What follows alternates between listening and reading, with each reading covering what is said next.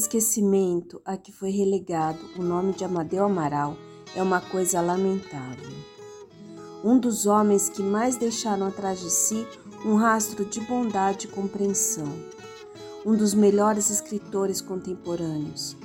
Um poeta profundamente humano e suave.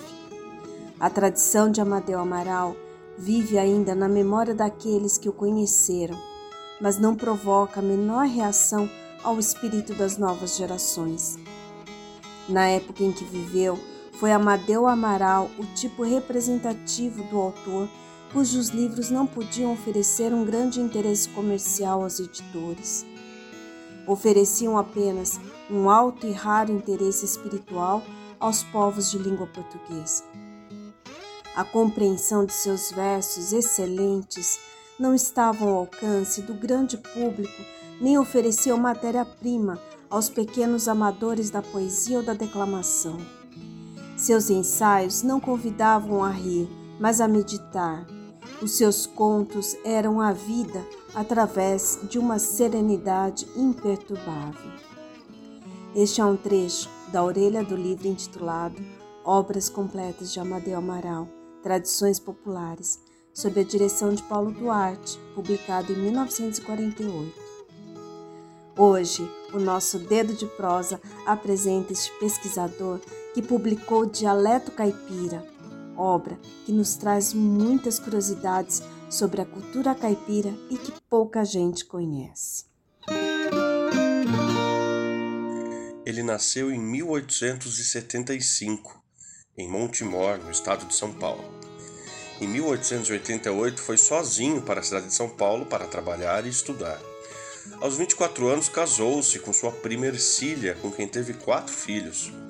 Sua família também foi para São Paulo, onde seu pai fundou o jornal Lavoura e Comércio. Após a sua morte, Amadeu Amaral trabalhou no jornal São Paulo, ao lado de grandes intelectuais da época. Em 1907, o nosso querido escritor se mudou para São Carlos, onde foi professor de escola primária e também redator do Correio de São Carlos. Mas logo voltou para São Paulo e trabalhou no Comércio de São Paulo, depois no Estado de São Paulo e na revista Farpa, e foi um dos fundadores da revista Brasil em 1916. Foi nessa revista que ele publicou prosas e versos que originariam mais tarde, dentre muitos escritos, o Dialeto Caipira, publicado em 1920. Foi então que Amadeu Amaral começou a se dedicar ao folclore. Então veio Poesia da Viola e o Cancioneiro Caipira. No Rio de Janeiro, trabalhou na Gazeta de Notícias no ano de 1923, mas se afastou por questões políticas, mantendo-se sempre em contato com o estado de São Paulo para onde enviava notas sobre o folclore.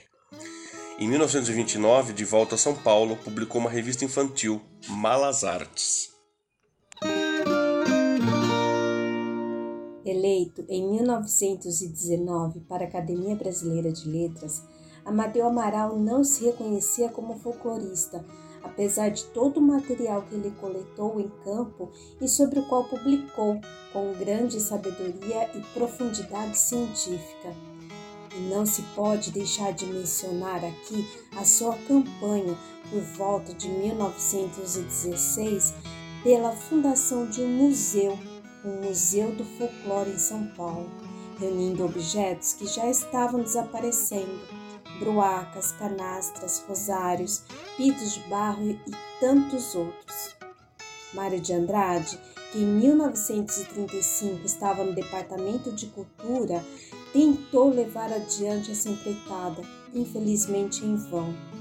Aí vem outra história, a de Mário de Andrade e o folclore brasileiro, mas isso é assunto para um novo dedo de prosa. Foi no ano de 1929, no dia 24 do mês de outubro, que a febre tifoide venceu Amadeu Amaral, que residia na rua Bela Sintra, em São Paulo. Que jamais nos esqueçamos de Amadeu Amaral e da sua contribuição para a memória da cultura popular, dentre outros feitos importantes.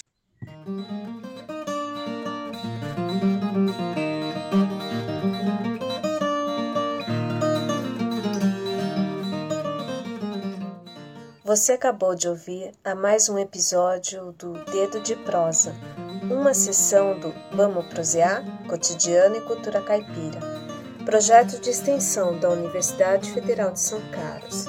Fazem parte da equipe Henrique Pazetti, Elton Ferreira, Paulo Lopes e eu, Neuza Mariano. Siga a gente nas redes sociais, procurando por Vamos Prosear no Instagram e no Facebook. E até a próxima!